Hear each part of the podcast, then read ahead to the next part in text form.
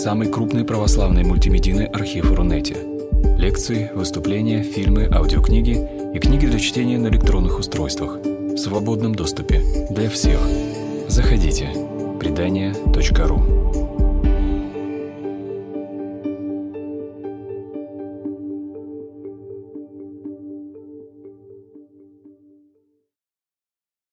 Мы начинаем а, очередную лекцию из цикла о новомучениках русского зарубежья. И сегодня мы поговорим об Иване Аркадьевиче Лаговском.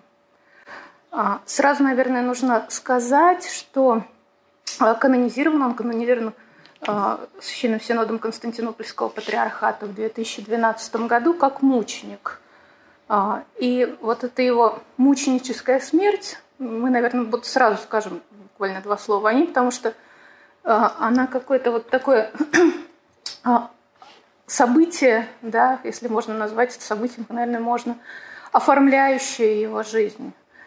А, он был расстрелян в Ленинграде, причем после занятия Эстонии, в которой он провел последние годы своей жизни, Красной армией, как участник антисоветского русского студенческого христианского движения. А, почему я еще с этого начала? Что до иммигрантский период жизни Ивана Аркадьевича известен главным образом из его автобиографии, которую он делится а, в протоколах а, следствия НКВД.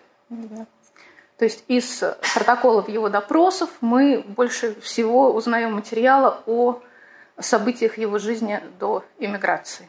Фактически все справки, все вот, какие-то справочные издания о его жизни ссылаются именно вот на эти сведения. А, итак, родился Иван Аркадьевич Лаговский в 1889 году в Костроме в семье священника.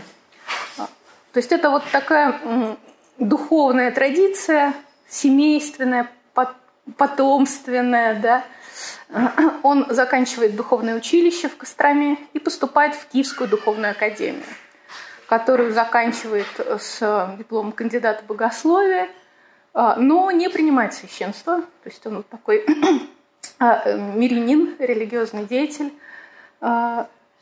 высокообразованный. Кроме кандидата, диплома кандидата богословия, он получает там диплом, запись диплома, дающий право преподавать русский язык. Э, и дальнейшая его жизнь в, связана с городом Екатеринославом, нынешним Днепропетровском, где он преподает э, в духовном училище, в местных гимназиях э, русский язык, еще какие-то гуманитарные предметы. И когда в 17 году открывается в Днепропетровске, в Екатеринославе университет, он поступает на филологический факультет университета и преподает, и вместе и учится – но начинается революция, гражданская война, и вот этой волной гражданской войны, проходящей сквозь Украину, его уносит в эмиграцию. В начале 20 года он эвакуируется вместе с армией Врангеля на, на теплоходе «Рион», уходящий из Севастополя, э, и нанимается он туда матросом, чтобы суметь плыть.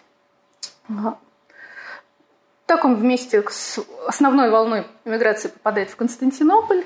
И дальше на этом же судне, на котором он матрос, а, судно должно было отправиться в Бразилию, но доехало только до Корсики. Там оно было национализировано французским правительством.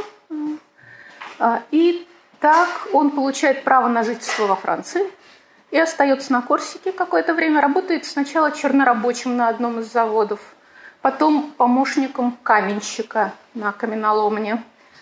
А, так наступает 1923 год. А, идет акция Масарика в Чехословакии, в Праге, где предоставляется какая-то возможность получить образование людям. И он подает прошение в открывшийся тогда а, Русский педагогический институт в Праге. Поступает туда и вот принят за счет института на обучение – на филологический факультет, переезжает э, в Прагу, в этот русский педагогический институт. Следующие три года жизни, такие как бы уже оформившие кардинально в чем-то повернувшие его жизнь, 1923-1926, связаны с Прагой. И здесь э, он встречает двух людей. оказавших на него, в общем, наверное, такое определяющее влияние. Под есть воспоминания значит, про Тария Сергей Булгаков и Василий Васильевич Зиньковский. Есть, которые в то, в то время тогда преподавали в Праге, жили в Праге. Собственно, Василий Васильевич Зиньковский был как раз преподавателем и даже директором вот этого русского педагогического института, в котором учился Иван Аркадьевич. Причем студенты этого талантливого Василий Васильевич сразу заметил. Интересно, что у Зиньковского такие очень обширные, многочисленные воспоминания о знакомых, о всех вот встречных на жизненном пути люди, людях, а, и обычно очень эмоциональные, неровные воспоминания, часто кого-то критикует. И об Ване Аркадьевиче очень э, такие всегда теплые, добрые, вот даже для Зиньковского добрые, нежные слова. Например, он вспоминает сразу, что среди слушателей Высшего педагогического института в Праге рано выдвинулся своей интеллигентностью и какой-то универсальной даровитостью Иван Аркадьевич Логовский. А, ну и вот вообще вот вся тональность всех его воспоминаний о Логовского фактически нет ну, почти ни одного такой шпильки, да, или какого-то критического замечания, а в основном э, что-то вот очень теплое, доброе. А, э, ну и не просто это воспоминания, да, собственно, Василий Васильевич Зиньковский как бы и предоставляет дальнейшую дорогу для деятельности Логовского. То есть все, все его приглашения, дальнейшие да, э, возможности как-то себя проявить, работа, и общественная деятельность, все пришло, в общем-то, через Зиньковского. А, и, значит, одна из, может быть, главных встреч его жизни – это отец Сергей Булгаков. А, Тут же Зиньковский вспоминает, что а, Лаговский служил псаломщиком в одной из церквей под Прагой, в, котором, в которой иногда служил Булгаков. И так он оказался вот на той службе, где был Булгаков – а, и познакомился с русским студенческим христианским движением, с кружком РСХД, который был в Праге.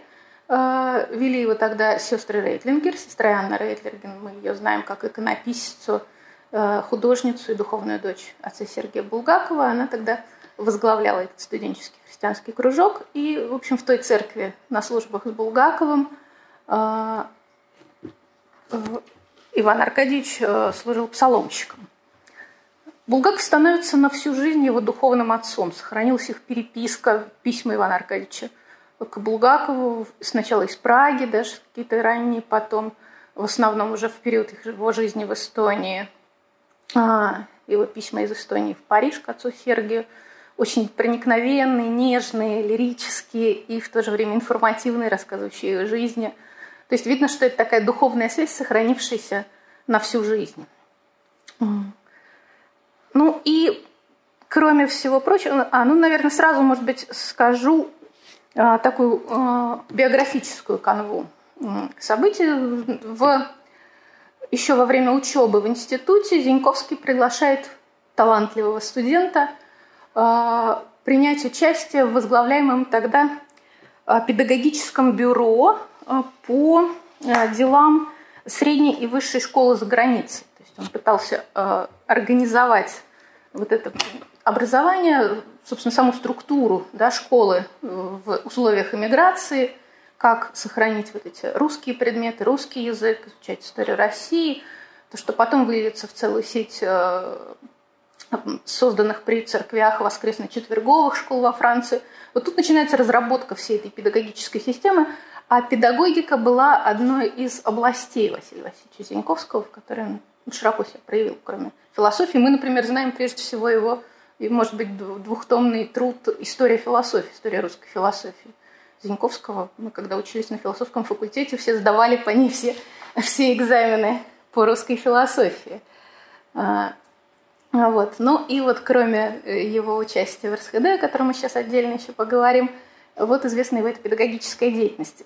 Значит, и вот в это педагогическое бюро еще в Праге он приглашает студента и поручает ему такую работу. А, он ему поручает а, собрать все материалы, приходящие из советской уже России, периодику про штудировать все это внимательно, чтобы понять, э, как идет вот эта э, атеистическая пропаганда на уровне школы в Советской России. И как бы вот здесь завязывается целый узел дальнейшего призвания Лаговского, потому что оно связано в первую очередь вот с этим изучением всех материалов России. Он считался в эмиграции одним из первых специалистов по тому, что происходит на советской родине, да, в советской России. И способность э, обобщить всю эту информацию, сделать из нее выводы, ярко ее подать, предоставить какие-то данные, которые бы дошли до всех остальных слушателей, э, и в то же время сделать какие-то педагогические выводы. Вся, педагогическая деятельность дальнейшего Лаговского тоже завязывается вот здесь в Праге еще в период его студенчества. Э, и его участие значит, в русском студенческом христианском движении, которое тоже начинается здесь, в Праге. Ну и я, наверное, просто вот скажу, чтобы дальше уже подробнее поговорим об РСХД, а, а сейчас просто сразу, что, значит, вот он за три года заканчивает 23-26 год педагогический институт э, в Праге. А, мы помним, что у него уже при этом образование духовной академии киевской, да, а, и э, его хотели оставить э, на Э, дальнейшее обучение на профессорскую должность, но тут же э, получаются финансовые какие-то проблемы с институтом, сам институт перестает существовать, но уже в 26 году Лаговского приглашают в Париж с помощью того же Зиньковского для преподавания в Свято-Сергиевском богословском институте и для участия в русском религиозно-педагогическом кабинете. И также для участия в русском студенческом христианском движении. Наверное, вот тут нужно сказать несколько слов чуть-чуть поподробнее о том, что же это такое русское студенческое христианское движение, с которым просто, ну, неразрывно связано, настолько неразрывно связана жизнь Ивана Аркадьевича Лаговского, что, в общем, он даже и погиб да, по приговору как, именно, именно как деятель русского студенческого христианского движения с припиской антисоветского. А, Кружки РСХД, так называемое русское, да, не русское, а просто студенческое христианское движение, э, были еще до революции 17 года. Это были кружки «Маяк», э, э, кружки «Имки» и кружки именно студенческого движения в России были организованы как такие интерконфессиональные сначала библейские кружки, организованы протестантами.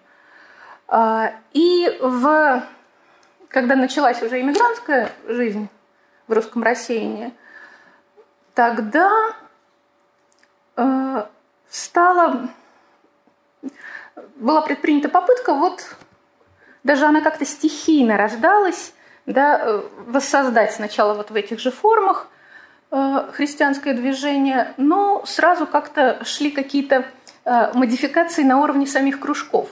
Были два самых активных, наверное, кружка. Один в Белграде, он был связан с семьей Зерновым, Зерновых, и кружок в Праге, тем более, что в Праге вот тогда преподавали и Зиньковский, и Булгаков. И в 1923 году был съезд, русско, первый так называемый съезд русского студенческого христианского движения за рубежом в Чехии как раз, в местечке Пширов. Он так и называется Пшировский первый съезд или вошел он в историю не только РСХД уже, как Пшировская пятидесятница. Потому что съезд был задуман как вот такой обычный э, съезд интерконфессионального движения, но на нем оказался отец Сергий Булгаков, который так пламенно служил незапро- незапро- незапрограммированную, незапланированную там литургию, служил ее каждый день, э, что вот в конце произошло так называемое это явление, которое вошло потом в историю как Пшировская пятидесятница, когда последнюю Ночь все исповедовались, говели, готовились э, к причастию, и на последней литургии, воскресенье, буквально весь съезд со следами сами на глазах причащался. И вот это ощущение вот этой церковности, да, Евхаристии, стоящей в сердцевине этого движения, э, и стало вот каким-то определяющим моментом для студенческого христианского движения. Э, и поэтому о нем очень сложно говорить. О нем довольно много написано, Э, есть довольно подробная история всех съездов, которые у них проходили, да, русского студенческого христианского движения. Биографии его секретарей, кружков, перечни докладов, которые читали, и при этом все время что-то теряется, потому что если мы читаем только вот эту вот формальную историю, то не видно самого основного. И когда мы читаем воспоминания уже движенцев самих, видно, что это что-то вот потрясающее, да, что это вот какое-то невероятное творческое, живое, молодежное да, движение, христианское движение, связанное с церковью, абсолютно церковная Евхаристия тут стоит в центре, но при этом мирянское, независимое от церковной иерархии, очень свободное, очень творческое и очень живое. То есть вот такое огненное христианство.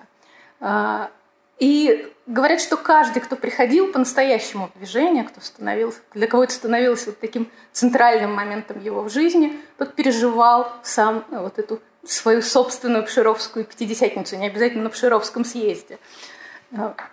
А, и вот э, так в Праге уже после 23-го съезда входит э, в это русское студенческое христианское движение э, Иван Аркадьевич Логовский.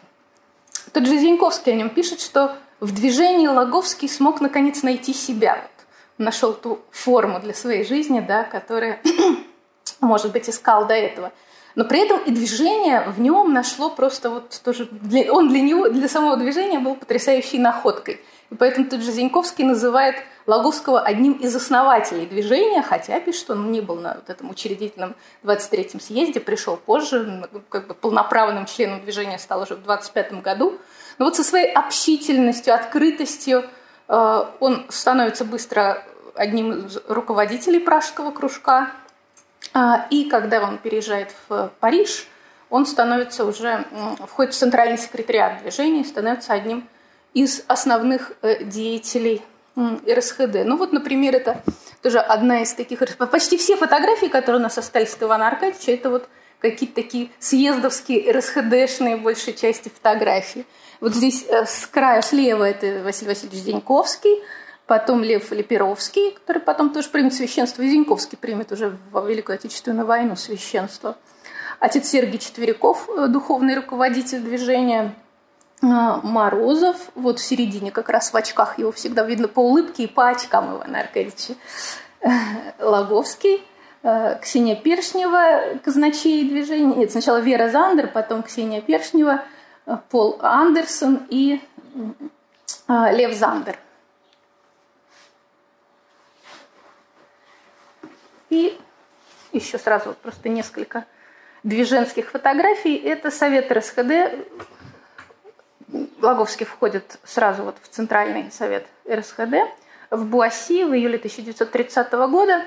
Здесь слева внизу сидит э, Елизавета Юрьевна Скопцова, будущая мать Мария, и сзади видна улыбающаяся фигура Ивана Аркадьевича Лаговского.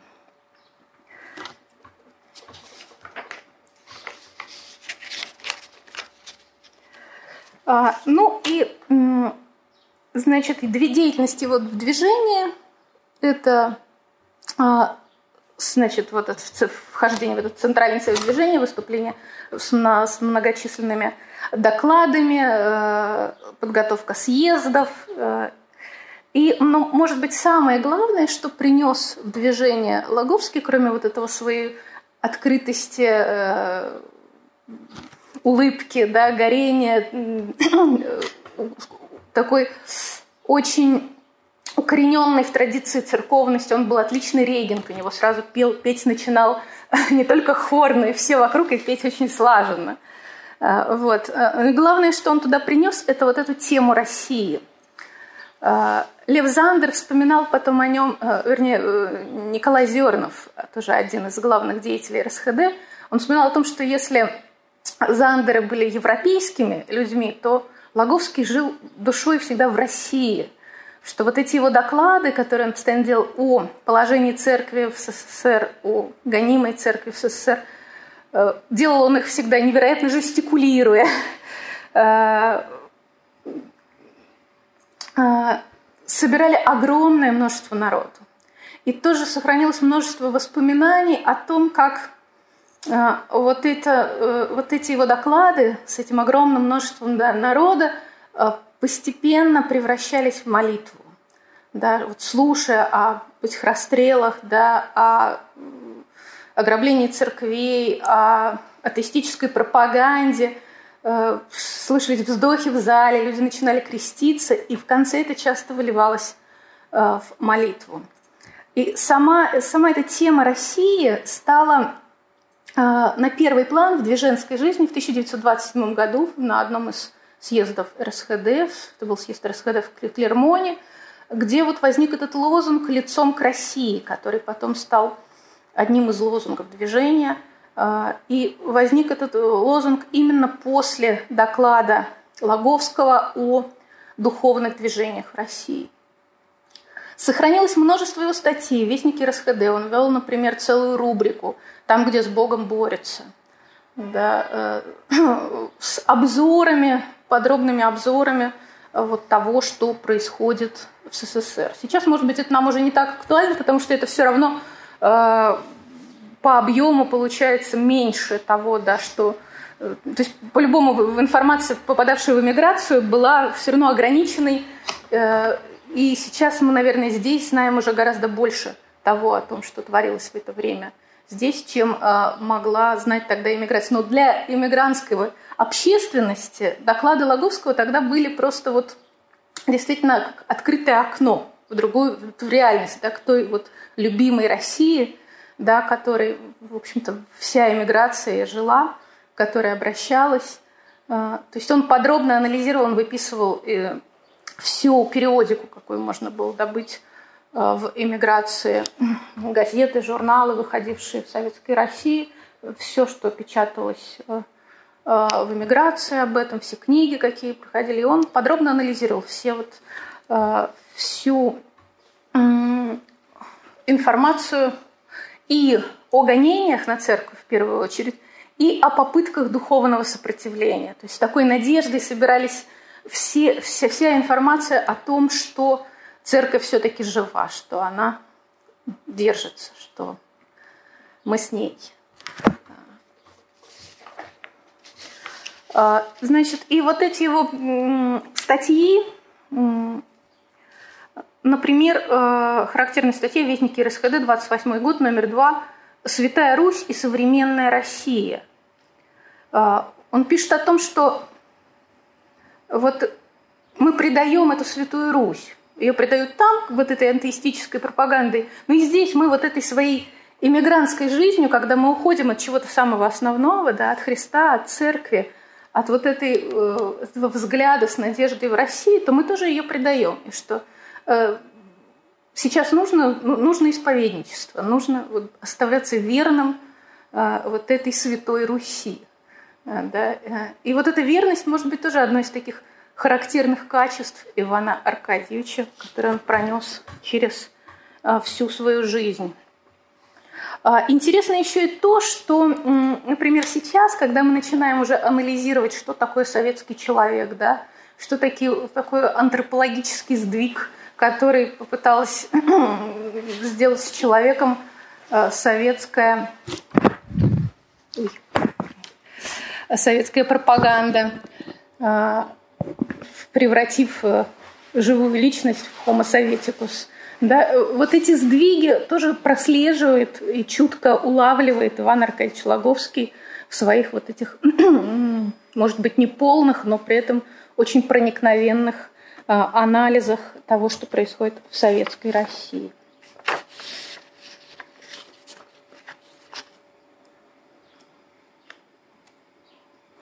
Тоже один из съездов РСХД, это 1933 год. И здесь интересно то, что на этой фотографии трое будущих мучеников. Вот мы в этом э, цикле да, о новомучениках русского зарубежья говорим э, о четверых в основном мучениках. Вот трое из них на этой фотографии – Э, значит, стоит в монашеском одеянии, прямо видно, Мать Мария уже после пострига в середине. Э, в центре стоящих людей такая самая сияющая фигура с галстуком в белой рубашке, в очках, характерно узнаваемой по улыбке, это Иван Аркадьевич Логовский. И сзади, в самом конце, э, высокий юноша, это Дима Клепинин, будущий отец Дмитрий Клепинин. Ну и говоря о деятельности РСХД, РСХД и вообще о деятельности Ивана Аркадьевича Лаговского, конечно, стоит отдельно выделить тему его педагогической деятельности. Вот здесь просто тоже такая характерная фотография, где он среди детей, совершенно счастливо улыбающийся. Вот, ну и можно представить, как, каким счастьем было общение для, для, с ним для детей. Значит, сразу, когда он приезжает в Париж, одно из э, Одним из основных видов его деятельности становится участие в религиозно-педагогическом кабинете, э, организованном э, Василием Васильевичем Зиньковским. А, сначала этот кабинет был, э, то есть, собственно, сам этот кабинет, он продолжал вот это а, педагогическое бюро пражское, он был организован для того, чтобы разработать методологические какие-то, да, а, методологию преподавания в школе, найти вот эти какие-то живые способы э, проводить церковную педагогику, да, без занудства, скажем так, да, без какого-то принуждения детей, вовлекая их. И при этом, ну, тут же стояла в эмиграции задача это преподавать историю России, не потерять русский язык, вот это родиноведение, которое стало тоже одним из составных моментов э, образования в воскресных школах. А, и э, вот именно этим и занималась э, религиозно-педагогический кабинет. Э, сначала он был создан при Свято-Сергиевском богословском институте, потому что предполагалось, что будущие пастыри должны как-то да, включаться в то же время в педагогическую работу и как-то готовить себя к будущей работе с детьми. Э, сначала был снят кабинет неподалеку от Сан-Сержа. Э, в, в, это была одна из комнат просто в квартире Зандеров, которые снимали жилье тогда неподалеку. Была создана библиотека. Э, вот выписывались опять-таки советские все журналы, анализировались. Была литература на самых разных языках. Но вдруг оказалось, что студенты Свято-Сергиевского института не очень интересуются педагогической литературой, не очень читают на тех языках, на которых э, написаны книги, и ходят туда большей частью для э, того, чтобы в тишине спокойно делать уроки. И тогда э, и тогда Тогда же было а, обнаружено, что может быть э, даже больше, чем с Свято-Сергиевским институтом, кабинет связан с как раз с тем же русским студенческим христианским движением. Ну, например, э, сразу почти тоже по инициативе Зиньковского была установлена проверка Э, студентами, уже при, при, привлеченными студентами Свято-Сергиевского института уровня интеллекта у учеников э, четверговых школ, вот этих приходских э, воскресно-четверговых школ. Дело в том, что во Франции э, четверг был нерабочим днем в школах, и поэтому вот это становилось такой находкой для э, церковной школы, потому что кроме воскресенья были занятия, в том числе по четвергам. Родители были счастливы, потому что они не знали, куда деть детей. Они работают, а тут их можно сдать э, вот, в воскресно-четверговые школы. Они же организовывались и при РСХД.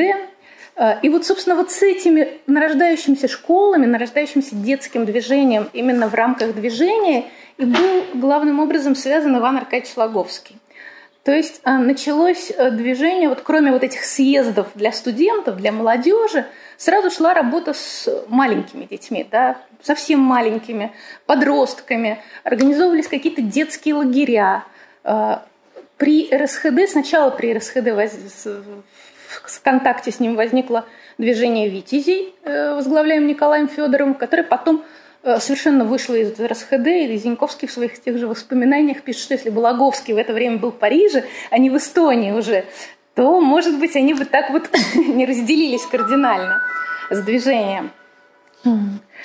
А, и, э, значит, движение вот э, мальчиков это было Витязи, а девочки-дружинницы. Ими занималась Шумкина. А, и вот этим детским, э, детским движением, детскими лагерями и занимался Иван Аркадьевич Логовский. И интересно, что, например, даже в наше время это может быть одно, тоже один из главных моментов современного русского студенческого христианского движения во Франции. Для них до сих пор вот как бы остались две основные формы. Это вот этот съезд, общедвиженский съезд и летние лагеря. Я просто знаю людей, которые действительно даже отсюда, из России отправляют туда детей, потому что это вот э, очень э, яркое такое э, приобщение к, вот, к живому христианству, когда в палатке устанавливается церковь, которую сами дети помогают обустраивать, ответственные за это, когда э, богослужение, литургия становится центральным моментом образования лагеря. Э, но при этом как бы это такая живая, бурная жизнь с обсуждением каких-то живых, важных для подростков тем, со спортивными играми. Э, Причем вот это спортивный момент, момент спорта, вообще физической – реальности. Об этом Логовский пишет даже в своих статьях, да, о том, что как бы важно не уходить в какой-то вот спиритуализм, а вот помнить об этой телесности, да, наши люди телесные, э, как вот это тоже все воцерковить. Один, один из тоже лозунгов вообще РСХД – это оцерковление жизни. И вот эта детская жизнь э, э, происходила, как бы ее основное оцерковление происходило вот в этих самых лагерях. Есть удивительная переписка Лаговского вот с тем же отцом Сергием Булгаковым, и когда он уже был в РСХД и тоже продолжал там организовывать такие же лагеря, уже для эстонского русского студенческого христианского движения, с Морозовым, одним тоже из генеральных секретарей РСХД. А, а, а вот в каком-то таком лагере, например, он вспоминает, не вспоминает, вернее, пишет, вот просто вот только что прошел детский лагерь, по-моему, в 1935 году в Эстонии, э, и он пишет об этом э, Морозову, как он начинался, э, что вот должно было быть, это был причем лагерь мальчиков и девочек, совместный, дружинец с витязями, вот должно было быть торжественное открытие лагеря с подъемом флага, с гимном, все нагладили форму, э, самую парадную, а тут набираются, собираются тучи какие-то, вот, кошмары, решили отложить. Отложили. Потом все-таки вот собрались. И все равно, как только вот вышли все такие в парадной одежде, полил невероятный какой-то ливень. И Иван Аркадьевич говорит, что я уже пишет, что ну, я решил уже не откладывать, невозможно уже. И вот под этим ливнем спели гимн, подняли мокрый флаг. И говорит, с каким хохотом все разбегались потом по лагерю. Это, говорит, было лучшее открытие лагеря. И как потом весело сушилась эта одежда на следующий день. Ну и видно вот по, даже по этой фотографии, да, а, что детям с ним явно было хорошо. Тоже из одного из писем, как он перелезает через забор, потому что ему хотят дети показать там какую-то экскурсию в лес. Вот. А, и при этом идет работа, кроме работы с детьми, работа с самими учителями. То есть вот эта выработка, а, поиск путей организации настоящего церковного воспитания, да, э, какой-то живой педагогики, она идет в постоянном сотрудничестве с теми, кому нужна эта информация. Собственно, вот из-за этого им был задуман этот религиозно-педагогический кабинет и его издание. Вы издавали бюллетень религиозно-педагогического кабинета, который издавался иногда брошюрками отдельными, а, а иногда как э, приложение к журналу «Вестник РСХД». В 29 году, например, э, в Прибалтике происходит такая тоже вот встреча религиозно-педагогическое совещание, еще религиозно-педагогические съезды, проводились разные формы.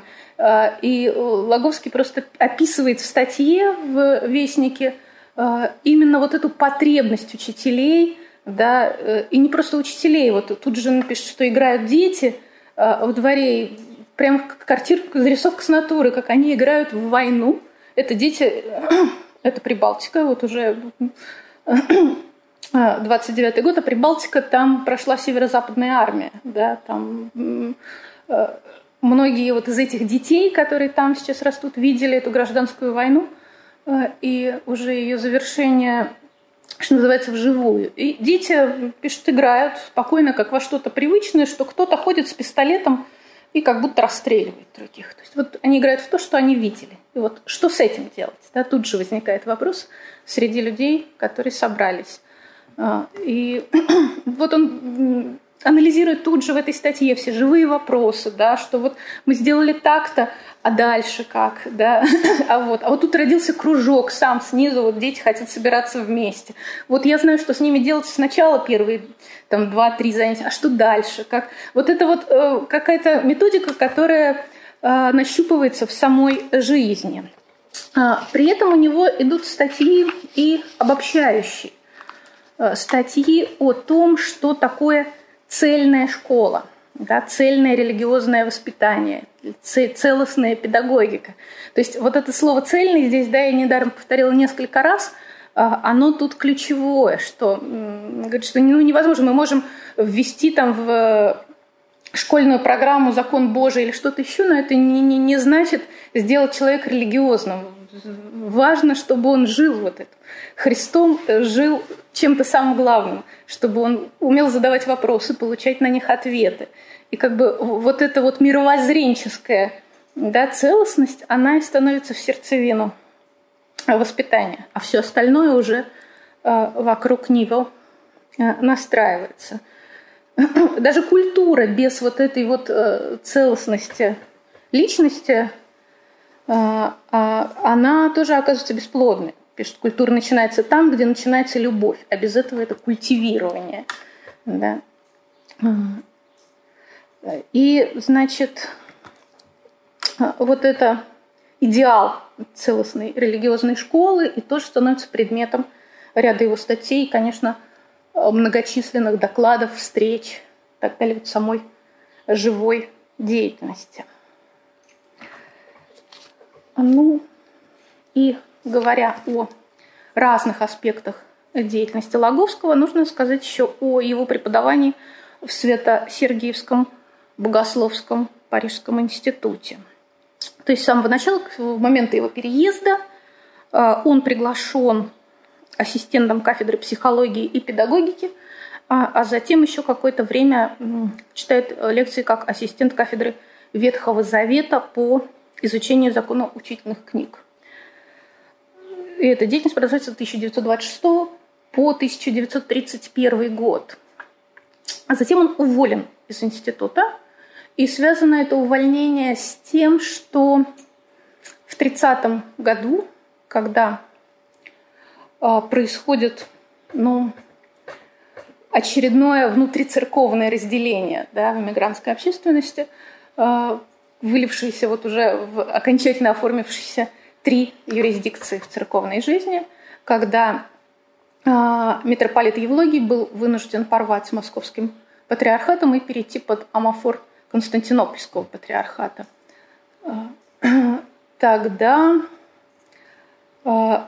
осталась небольшая группа людей, которые выбрали верность московской патриархии, что называется, любой ценой. Это очень, конечно, спорное решение, которое можно спорить а, до сих пор, потому что э, все участники всех вот этих внутрицерковных разделений, все исходили из любви к России, просто по-разному понятой. Да, митрополит Евлогий понимал это о том, так как до последнего сохранять верность к России, но не, нельзя а, переступить. То есть, ну, как бы прещения на него были наложены за то, что он участвовал в молитве о гонимых за Россию. Да? Он не мог пойти против совести и сказать, что гонений на церковь э, в России нет. А, а небольшая группа людей, которая организовала в 1931 году трехсвятительское подворье в Париже, выбрала тот путь, что оставаться с Россией, с вот этой гонимой церковью на родине любой ценой. Туда, например, ходил на трехсвятительское подворье в Париже тогда Андрей Блум, а будущий митрополит Антоний Соржский. Туда ходил Бердяев. А, и вот туда же прихожанином этого храма стал и Иван Аркадьевич Логовский, который настолько любил Россию, да, мы уже говорили, жил этим, что он не мог порвать с церковью Московского патриархата. Поэтому из института он был уволен, институт остался в подчинении митрополита Евлогию, а, но при этом вот э, в РСХД он остался. Он остался одним из главных деятелей русского студенческого христианского движения. Здесь как бы вот эти даже внутриконфессиональные, да, внутрицерковные конфликты э, не играли решающей роли. И это, наверное, тоже еще что-то нам говорит о самом движении. Ну, а возвращаясь к его работе в институте, нужно сказать, что еще и о том, что кроме вот этой общественно-церковной деятельности, а, Иван Аркадьевич, наверное, можно его считать человеком, внесшим а, определенный вклад и в церковную науку. А, кроме, значит, ряда вот таких общественно-церковных или педагогических его публикаций, у него огромное множество публикаций вот в, в периодике, в мигрантской периодике, выделяется целый ряд статей, посвященных такому богословскому анализу православных праздников. Причем этот анализ, например, Благовещение, у него есть э, статьи по Благовещению, статья по Пятидесятнице, по первым неделям, э, по первым дням первой недели Великого Поста, идет такой очень много, многогранный анализ. Э, это и общий смысл праздника, библейские корни про праздник очень подробно, и интересный очень анализ всех песнопений, которые используют. Песнопений с литургии, с вечерней, да.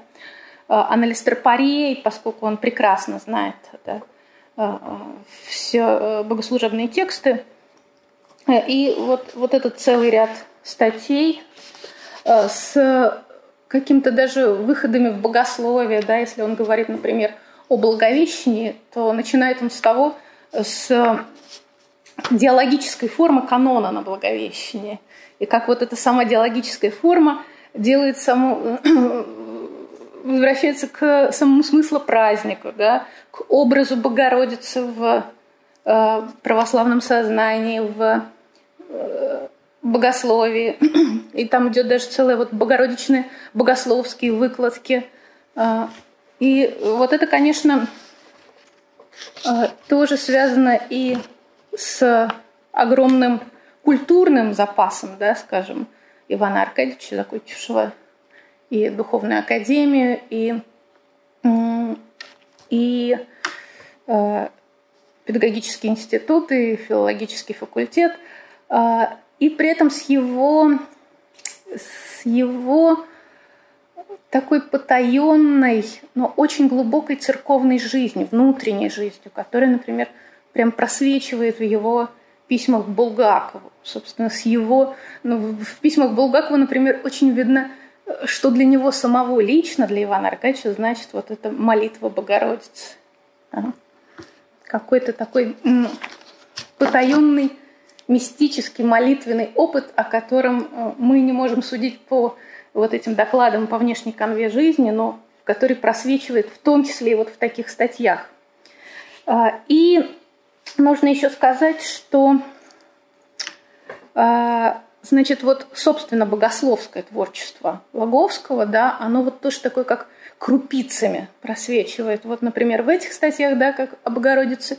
И есть одна потрясающая статья, единственная, в общем-то, напечатана в «Пути» в 1932 году э, Ивана Аркадьевича «Спасение и культура», который уже можно считать чисто богословским творчеством самого Логовского. А, она довольно сложно написана а, и таким непростым языком. Он вообще характерен для него, этот язык, даже в письмах. А, но в то же время там такая очень живая мысль, очень укорененная в булгаковском творчестве, в его софиологии, но развивающая какие-то его моменты.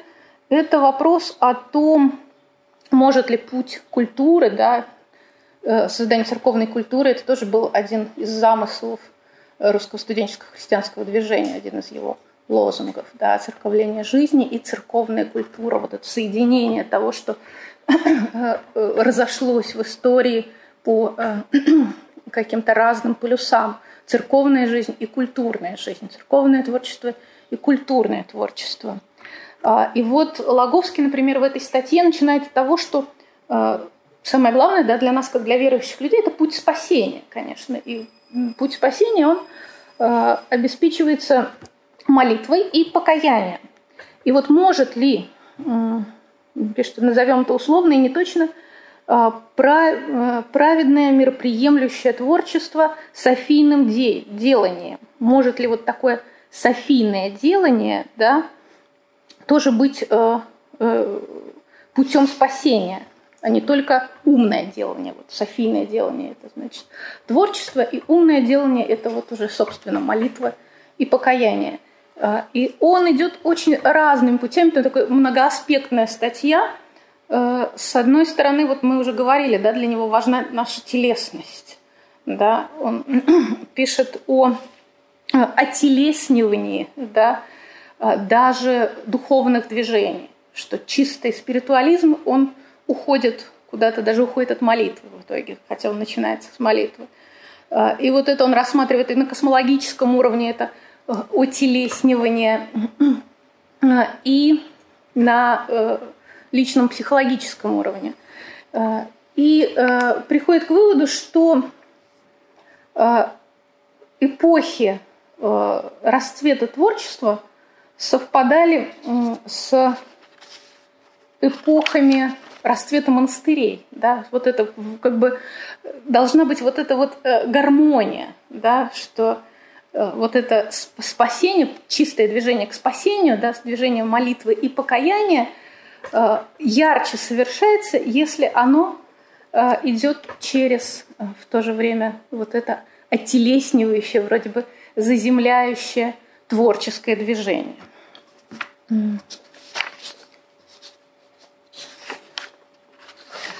И еще один момент, характерный для тоже вот таких статей э, богословско-научного, скажем, комплекса, э, статей Логовского. Например, его статья в Вестнике РСХД 1935 года, номер 12, «Догматический опыт и догматические схемы», эта статья связана с э, осуждением в ересе софиологии отца Сергея Булгакова. Это тоже была целая тема. И интересно, тут мы уже говорили о верности да, Лаговского.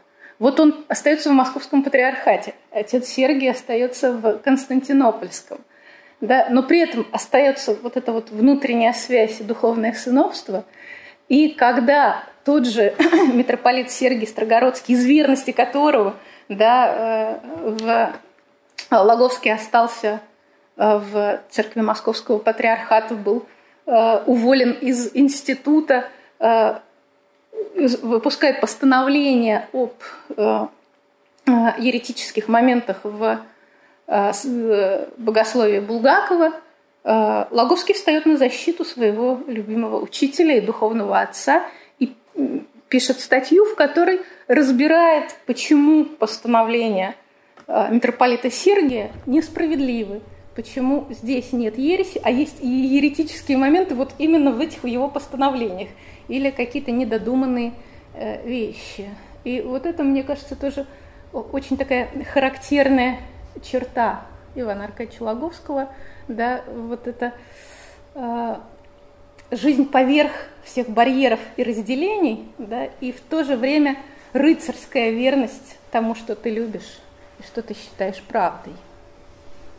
Ну и еще один момент, еще один аспект деятельности Ивана Аркадьевича связан с созданием журнала «Вестник русского студенческого христианского движения».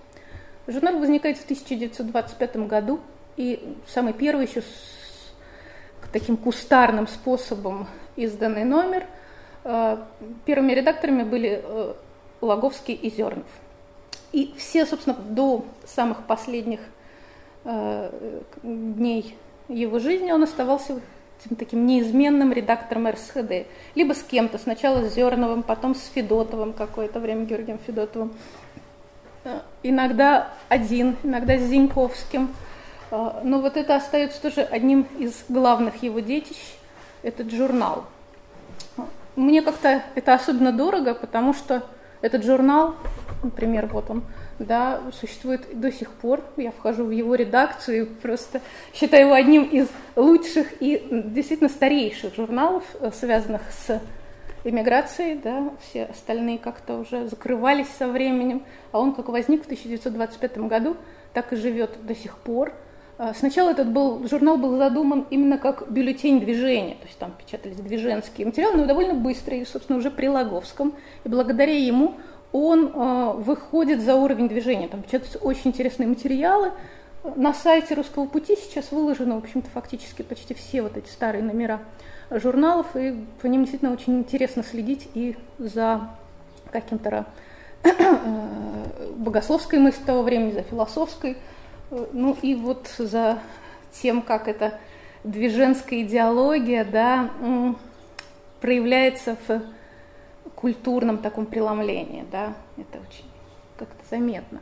А, следующий этап журнала был связан уже э, с послевоенным периодом с деятельностью Никиты Алексеевичем Струвы, э, да, когда он стал печатать в том числе и следить за тем, что опять происходит в советской России, печатать голоса какие-то оттуда, да, э, там издат и сам издат, и вывел его на какой-то вот другой, уже новый виток – и, в общем, жизнь этого журнала продолжается, и мне кажется, для меня вот просто лично очень тепло и важно знать, что в основании его в начале да, этого журнала лежит деятельность мученика Ивана Аркадьевича Логовского.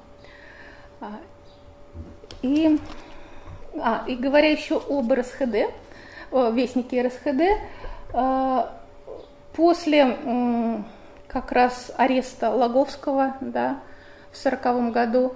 Э, несколько лет военных, да, Великая, Вторая мировая война начинается, несколько лет журнал не издавался, и э, в сорок девятом, по-моему, году, уже после войны, его воссоздает отец Александр Киселев, который очень дружил, жил, это был священник сначала в Эстонии, потом он переехал э, в Германию, близкий друг Ивана Аркадьевича Логовского, он вспоминал, что стимулом для того, чтобы возродить журнал, как-то продолжить его, для него было воспоминание а, о том, как он первый раз попал, кстати, вот на этот совет РСХД, мы его видели, а, в Буаси в 1935 году.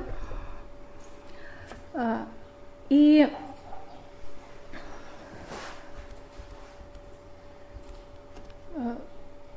просто был поражен тем, что вот этот мужественный человек, который потом мужественно принял смерть, вдруг заплакал на этом совете РСХД, потому что он говорил о финансовых проблемах. Они не могли найти денег на издание Вестника РСХД. Вот воспоминание об этих слезах да, для него потом стало стимулом для того, чтобы продолжить издание журнала. Ну и с деятельностью с изданием Вестника в одно, с одной стороны был связан переезд Логовского в Эстонию. Да, одна из причин была то, что там что было дешевле издавать. Типографские услуги были гораздо дешевле. И, собственно, чтобы найти денег на издание Вестника, это была одна из причин переезда Логовского в Эстонию. Ну и, может быть, еще а, Второй и немаловажной причиной здесь стала его счастливая женитьба. Да, с, э, Ивану Аркадьевичу в личной жизни очень повезло.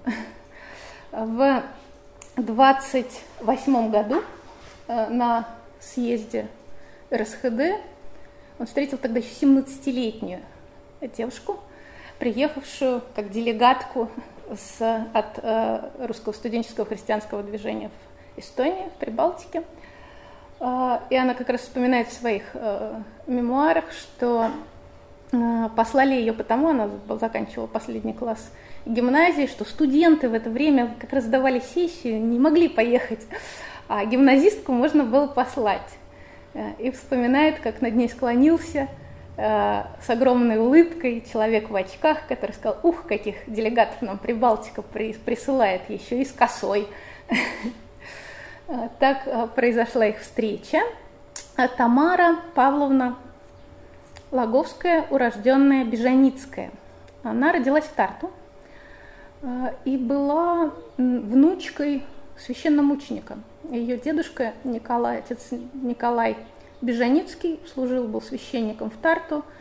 В 1919 году, когда Красная Армия вошла в Тарту, он был среди тех, кого взяли в заложники. И буквально перед отходом Красной Армии, уже под натиском белых, э, часть заложников, и он в их числе, были расстреляны. А, мама, дочка его, да, э, мама Тамары, э, Клавдия Николаевна Бежаницкая, врач, довольно известный в Эстонии, в то время служила, работала врачом на Кавказе, даже не могла приехать на похороны – это уже была гражданская война, да, разделившая а, всю Россию. А, и сохранились рассказы, там часть э, из этих заложников выжила, их успели несколько только вот э, расстрелять. Рассказы о том, как он мужественно пошел на смерть, как он утешал всех вот арестованных. Ну и вообще это был такой любимый всеми батюшка в Тарту. Так что э, Тамара Павловна и жена мученика, и внучка мученика. А, выросла она в Тарту, а, такая очень интеллигентная русская семья, укорененная в Эстонии, среди русских в Эстонии, а, была активной участницей движения. И вот, познакомившись на съезде, через год с лишним, в 1930 году, они повенчались, поженились. И в воспоминаниях ее она переехала вместе с Иваном Аркадьевичем а, в Париж. Часть ее воспоминаний есть, называется «Три года в русском Париже». Напишет, что Иван Аркадьевич, вся встреча с ним и жизнь с ним для меня была просто настоящее чудо. Вот. И что все 10 лет своего брака я вспоминаю как счастливейшие годы.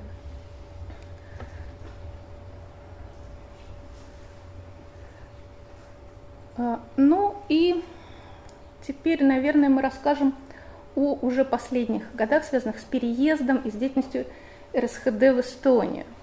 А, значит, э, там жила э, мама, Тамар, мама жены, да, получается, в Эстонии, э, Клавдия Николаевна, Поэтому переезд в Эстонию да, вот, выглядел с многих точек зрения чем-то очень разумным. Да. С одной стороны, там дешевле издавать вестник, а, и с другой стороны, тогда вернулся из Прибалтики, пытавшийся там наладить вот жизнь русского студенческого христианского движения в этих странах, а, Лев Зандер – и было решено Советом РСХД послать туда Ивана Аркадьевича, чтобы вот продолжить работу. И для РСХД в Эстонии это действительно была находка, потому что Иван Аркадьевич сумел за вот эти свои годы, в конце 1933 года он получил назначение, 1934 по 40 год, э, сделать из разрозненных э, как-то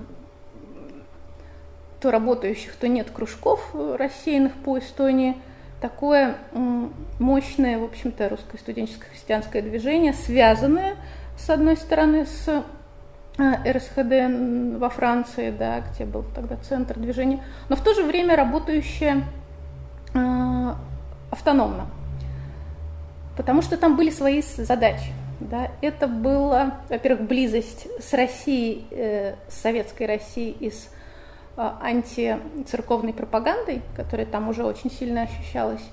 А с другой стороны, это было не иммиграция в прямом смысле слова, это была жизнь э, национального меньшинства. Да? То есть вот как, например, семья его жены, они жили там до самой иммиграции, они не эмигрировали. Но при этом там были и остатки северо-западной армии, да, часть людей, хлынувшие именно в эмиграцию туда. Ну и вот само вот это традиция именно русской эстонской жизни, э, русского меньшинства в Эстонии, она была тоже очень сильна. Э, и при этом э, к Эстонии отошел тогда Печорский край, например, Печорский монастырь входил да, в Эстонию. То есть вот это вот очень своеобразные положения русских в Прибалтике в то время, оно было как-то очень хорошо прочувствованный, понятый Иваном Аркадьевичем, который был очень чуткий вот ко всем каким-то таким духовным и жизненным проявлениям. А, и он действительно сумел, многие потом вспоминали его такое благотворное влияние на вот эту церковную жизнь а, в русской Прибалтике. И одним из, а, может быть, самых интересных моментов и находок вот в этой его деятельности в качестве секретаря РСХД в Прибалтике было создание как бы сначала параллельно, а потом фактически как части РСХД крестьянского движения, э, русское молодежное крестьянское движение. Э, потому что оказалось, что студенты охвачены, да, вот вся эта такая интеллектуальная элита, в общем-то, да, люди учащиеся, может быть, часто работающие, но люди, живущие в городах. А вот этот Печорский край, Приноровье, там было очень много такой деревенской молодежи, в том числе в, Печорском крае это была русская молодежь, а, которой никто не занимался. И вот тут совершилась так называемая мечта Зиньковского, который, о чем он мечтал. Он писал и проповедовал новое народничество, что вот это э, РСХД должно заняться вот этим новым народничеством, идти в народ. А, и в Эстонии вот это произошло. Да, и э, фигуры, с которыми тоже связано это, э, особенно вот создание этого крестьянского движения, э, это Николай Николаевич Пенькин и Татьяна Евгеньевна Дезин. Николай Николаевич э, был учитель, то есть они оба были учители, учителя. Э, он э, закончил Таллинский педагогический институт и уехал в глухую деревню, вот где-то в Печорах. Есть воспоминания учеников вот с этой деревни, что для них был приезд вот такого человека, да, как вдруг вот эта скучная серая жизнь э, расцвела. А, и еще одной из проблем а, для детей, для молодежи а, было то, что гимназии в деревнях не было. То есть там дети могли учиться только в начальной школе, а чтобы дальше им дать какое-то среднее уже образование, их нужно было отправлять в Печоры, например, снимать квартиру. Денег нет. А, и тогда Николай Николаевич говорил своих родителей, у которых был в Печорах э, дом, э, и недалеко от этого дома был еще участок свободный, который ему предназначался по наследству. После их смерти он должен был к нему перейти. И он уговорил их не ждать смерти, а отдать сейчас на постройку общежития. И тогда вот силами движенцев, да, с участием Логовского, был построен дом вот на этом участке, родители согласились, э, был построен дом, и там было организовано общежитие для а, приезжающих учиться детей. А, Татьяна Евгеньевна Дезин, тоже педагог, да, она маленькую такую школу при одной из церквей э, создала в Таллине.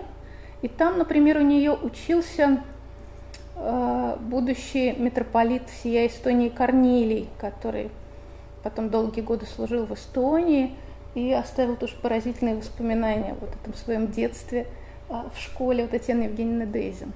Когда было создано это общежитие, Татьяна Евгеньевна туда переехала, стала такой хозяйкой э, гостеприимной общежития. И интересно само, что это, само это общежитие мне напоминает, например, дом на улице Лурмель матери Марии в чем-то. Это был вот такой гостеприимный дом, да, в котором была общая жизнь, только для более юных, да, молодых, потому что там не было, а, не было принципа, что мы церковных берем, а не церковных не берем, брали всех, в том числе и атеистов, но сама жизнь, она была вот братской, она была церковной. Это было вот то самое, да, целостная педагогика, о которой э, писал Логовский, Просто вот тебя принимали в это целое, принимали таким, какой ты есть.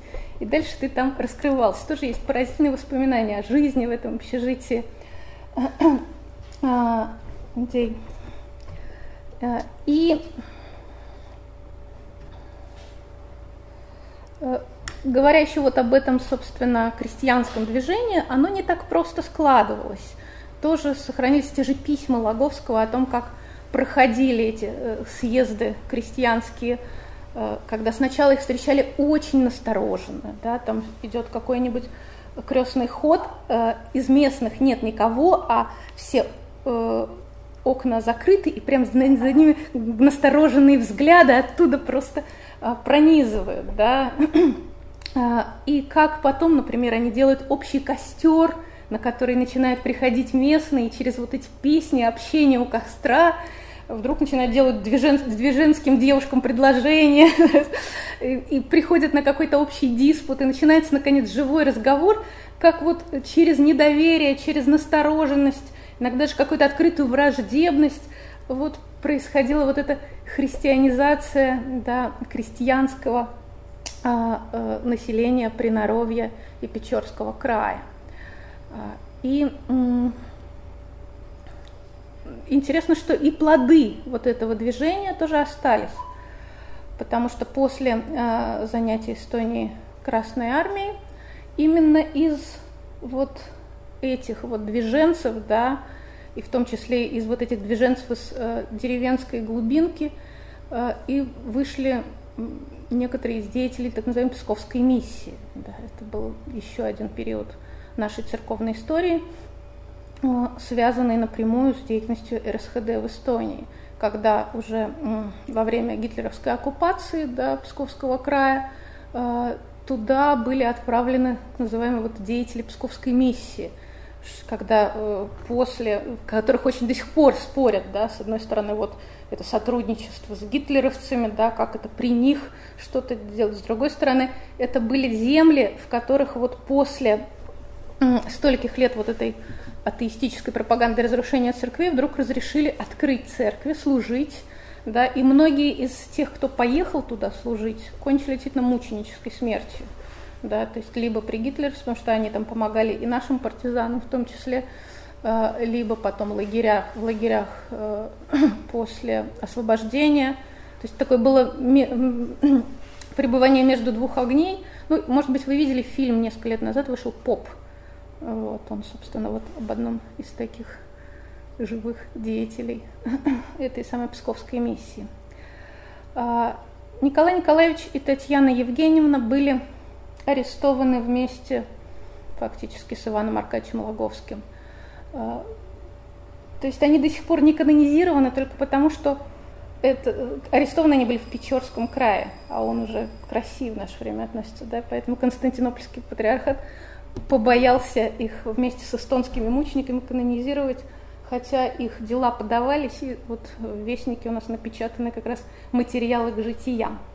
А, одна из последних историй, связанных с Николаем Николаевичем Татьяной Евгеньевной, а, то, что они настолько были заняты, что у них не было даже времени повенчаться и пожениться. Они, их венчал отец Александр Киселев, когда они уже чувствовали, что их скоро арестуют. Буквально после венчания они уже знали, что за ними приходили. Они явились добровольно в НКВД, а, потому что считали, что прятаться это еще хуже. А, Николая Николаевича забрали сразу, а Татьяну Евгеньевну, по-моему, через месяц или полтора.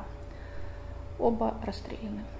А, и отец Александр Киселев уже через какое-то количество лет а, получил а, от одной из уже тогда старушек Печорского края кольца, венчальные кольца, которые они оставили тогда этой женщине с просьбой, что если их не станет в живых, передать когда-нибудь эти кольца отцу Александру. Киселеву. Вместе с этими кольцами была ему передана молитва о движении. Последнее, что мы, наверное, знаем, последний письменный документ, оставшийся от Николая Николаевича и Татьяны Евгеньевны. Молитва о движении. Господи Иисусе, Сыне Отчи, на земле церковь Твою основавый, и Духа Своего на нас от Отца не спаславый. Призри с небеси на рабы Твоя во славу имени Твоего, соединившимся и умножи я. Приложи нам веру, воспламени любовью, даруй нам терпение, смирение и кротость. Воспламени немощь и скудость нашего исповеданием имени Твоего святого, святаго. Да прославим в мире всем церковь Твою, молитвами Пречистой Твоей Матери, и всех святых Твоих. Аминь. Ну и, собственно, мученичество Ивана Аркадьевича Логовского.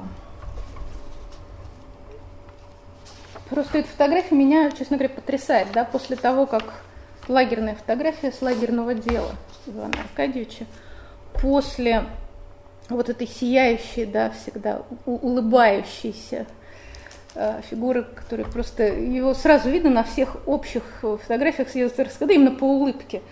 Вот, э, вот такое лицо. Э, в сороковом году, после наступления, значит, э, вступления советской армии в Прибалтику, начались аресты, и Иван Аркадьевич был арестован 5 августа 1940 года. Когда они только услышали о том, что за ним приходил РСХД, они с женой были на юге Эстонии. Они снимали там часто на лето какой-то домик. Тамара Павловна пишет, что мы чувствовали, что да, это, скорее всего, наши последние дни, и старались просто их провести друг с другом. Они вернулись. Вернувшись, жгли всю ночь какой-то компрометирующие письма, документы, чтобы никого не подвести.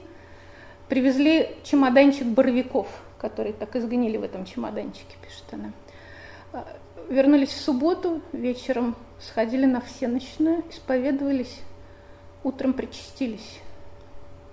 И 5 августа он, э, Иван Аркадьевич с Тамарой Павловной отправились в здание НКВД.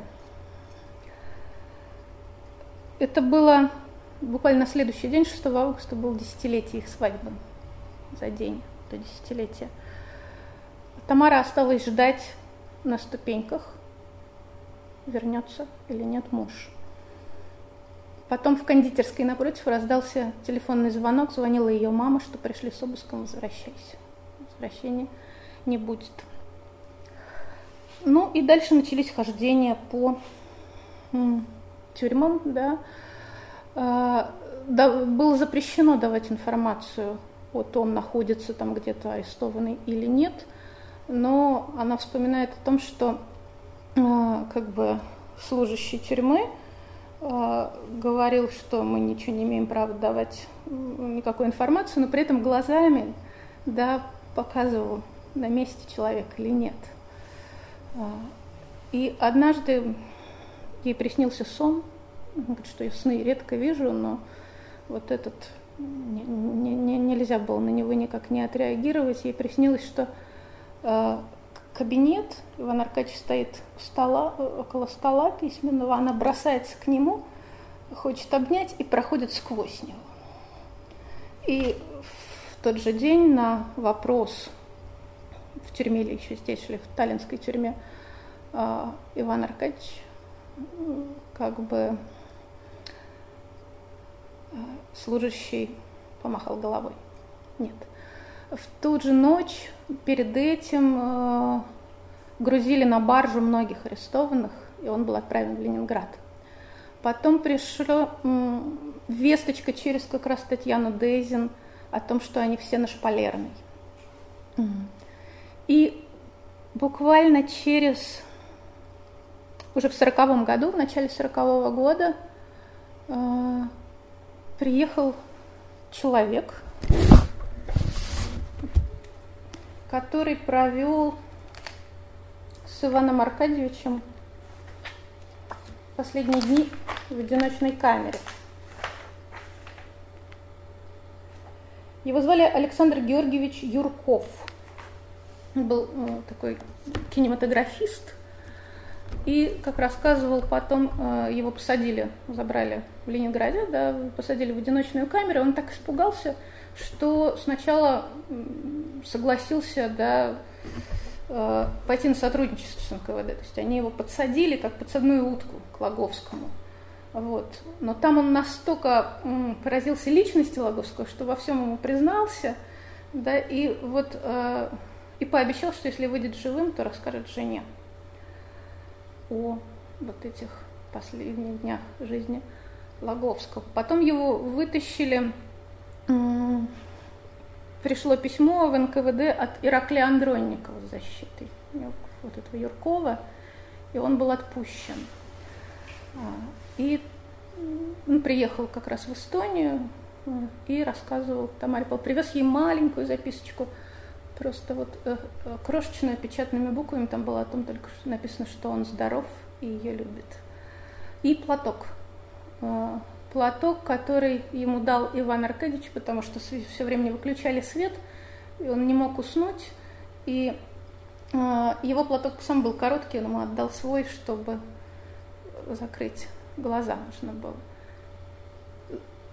Тамара Павловна вспоминала, что запах еще сохранился, запах Ивана Аркадьевича на этом видавшем виды платке. А, рассказывал о вот этих э, днях э, в одиночке, что сначала был допрос с пристрастием, а, а потом пошли такие философские беседы э, с Логовским.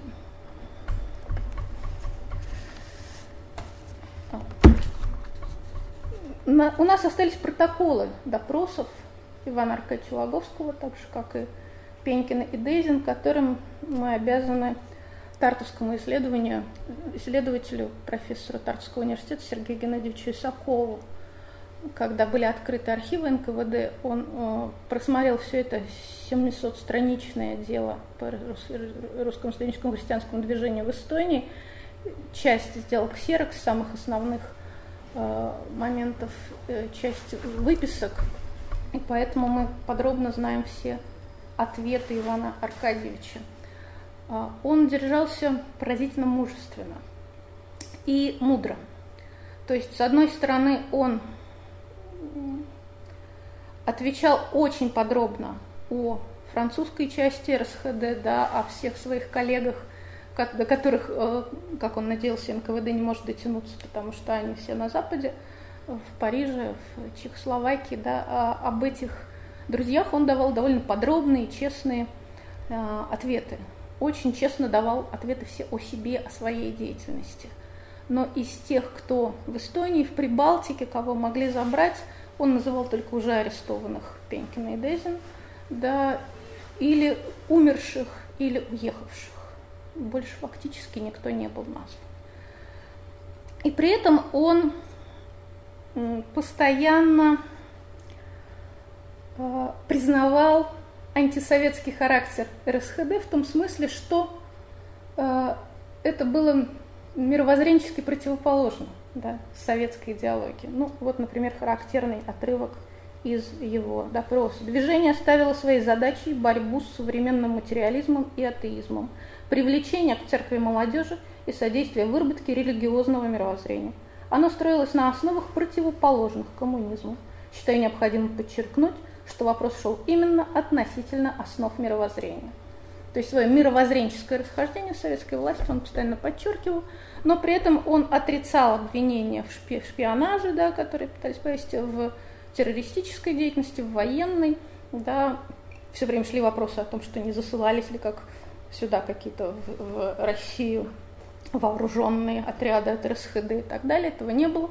Но при этом получил, конечно, приговор по 58 статье и с терроризмом там было, и с вооруженной э, борьбой против советской власти.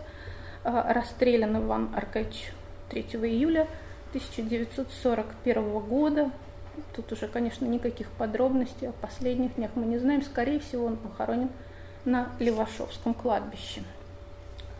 И надо сказать несколько слов о Тамаре Павловне Лаговской во втором браке Милютиной, потому что это поразительный человек. Да? Кроме того, что а, именно ей мы обязаны основать как бы самыми яркими такими воспоминаниями об Иване Аркадьевиче. После этого Тамара Павловна тоже была арестована, а, прошла тоже э, и тюрьму, и лагерь, потом в какой-то момент было освобождение, а потом снова ссылка, она одной из первых откликнулась на призыв Солженицына написать мемуары. В нашем Доме русского зарубежья в архиве э, как основу которого положила вот эта э, мемуарная библиотека Солженицына, когда он писал «Красное колесо» и призывал людей э, оставлять воспоминания о дореволюционной России, да, и в том числе о лагерях, да, она написала свои воспоминания, одна из 58-х, о вот этих своих лагерных мытарствах, и это поразительно светлые воспоминания. То есть она с такой вот э, ясностью, чистотой, благодарностью пишет о всех людях, которых она встречала на вот этом своем нелегком жизненном пути, что это, наверное, может быть, одна из самых духоподъемных книг, какие э, можно только прочитать. Вот она, она издана в Тарту, да, «Люди моей жизни». Э, и уже во второй ссылке, уже зная о смерти Ивана Аркадьевича, она выходит второй раз замуж за Корнелия Милютина, инженера тоже. Он был одним из последних видевших Мандельштам. Написал коротенькие воспоминания потом об этом на пересылке. А, у нее было двое детей, и последние годы она уже после вот всех этих мытарств жила в Тарту, дружила с Лотманом, а, я знаю лично вот многих из тогдашних студентов, да, некоторых, которые собирались у нее кружками, и это просто расскажет, что это был вот человек, который многим изменил жизнь, да, такой гостеприимный дом, который всегда ждали молодежь. И э, образ Тамары Павловны, например, есть в прозе Ольги Седоковой. Э, «Три путешествия», «Путешествие в Тарту и обратно». Она пишет о том, как когда она ездила на похороны Лотмана, вот одним из самых светлых людей тогда, ее привечавших была Тамара Павловна Милютина, да, внучка священномученика и жена мученика. И в 2012 году, 11 мая, э, Иван Аркадьевич был вместе с еще целой группой эстонских мучеников э, причислен священным синодом Константинопольского патриархата к лику святых. А, вот левая икона, она э, висит в Париже, в Введенской церкви при русском студенческом христианском движении, поскольку, конечно, жизнь Ивана Аркадьевича напрямую связана с этим движением, а правая икона висит в Таллине, в одной из эстонских церквей. Спасибо.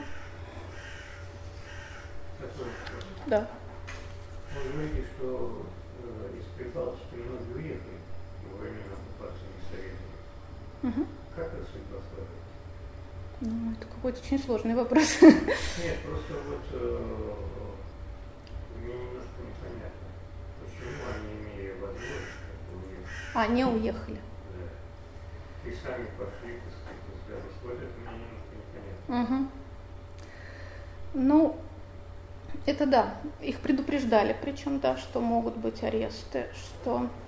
Мне кажется, у Ивана Аркадьевича это ясно. Ну, и, кстати, у Тамары Павловны потом. А, они настолько чувствовали вот эту свою связь с Россией. Мне кажется, это та же, та же, тот же вопрос, почему Фондаминский не уехал из Парижа, хотя мог, да, мы, этот вот наш цикл по а, новомученикам русского зарубежья, хотя мог бы уехать, и даже уже из тюрьмы мать Марию подготовила ему побег, когда в Компьене было еще возможно, но он э, выбрал да, жить с христианами, умереть с евреями. Это вот это, может быть, то, благо... почему, собственно, эти люди канонизированы, да? какой-то добровольный шаг к мученической смерти. Даже, такое, даже не желание, но какая-то настоятельная внутренняя потребность разделить судьбу вот этой гонимой церкви, которой он, в общем-то, всегда жил. Я думаю, что да, потому что, ну, у Тамары Павловны очень ясно вспомнить, потому что она пишет, как она, да, могла уехать. Был еще такой тоже арестованный и расстрелянный э, Лев Шумаков, один из э, деятелей русского студенческого христианского движения, тоже один из редакторов Вестника э, РСХД.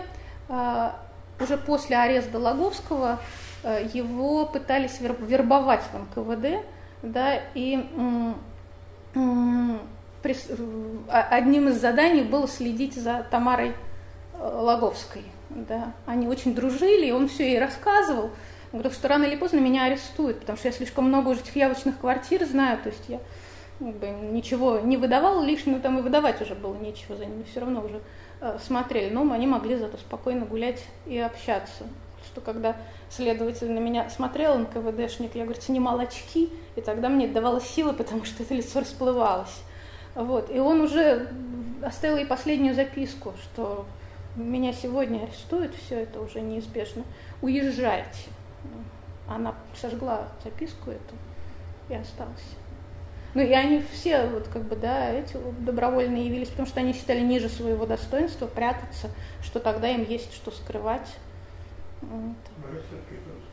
Наивность какая-то. Ну, дело не в этом. Мне вспомнился Александр Третий, ведь э, первое покушение он как бы, да, убегал от смерти, а последний он уже не убегал, ну, быть человек просто устает бегать.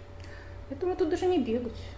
Почему тут Тут просто, ну, не знаю, мне кажется, это какое-то вот чувство именно вот этой разделенной ну, ну, он жил этой гонимой церкви, он следил за этими обзоры с 24 -го года, постоянно делал вот всех этих расстрелов. Вот, мне кажется, он просто не мог уехать, если вот он уж он, он должен был примкнуть к этой гонимой церкви, он к ней примкнул. Ну и, собственно, все его ответы э, на следствии тоже за это говорят.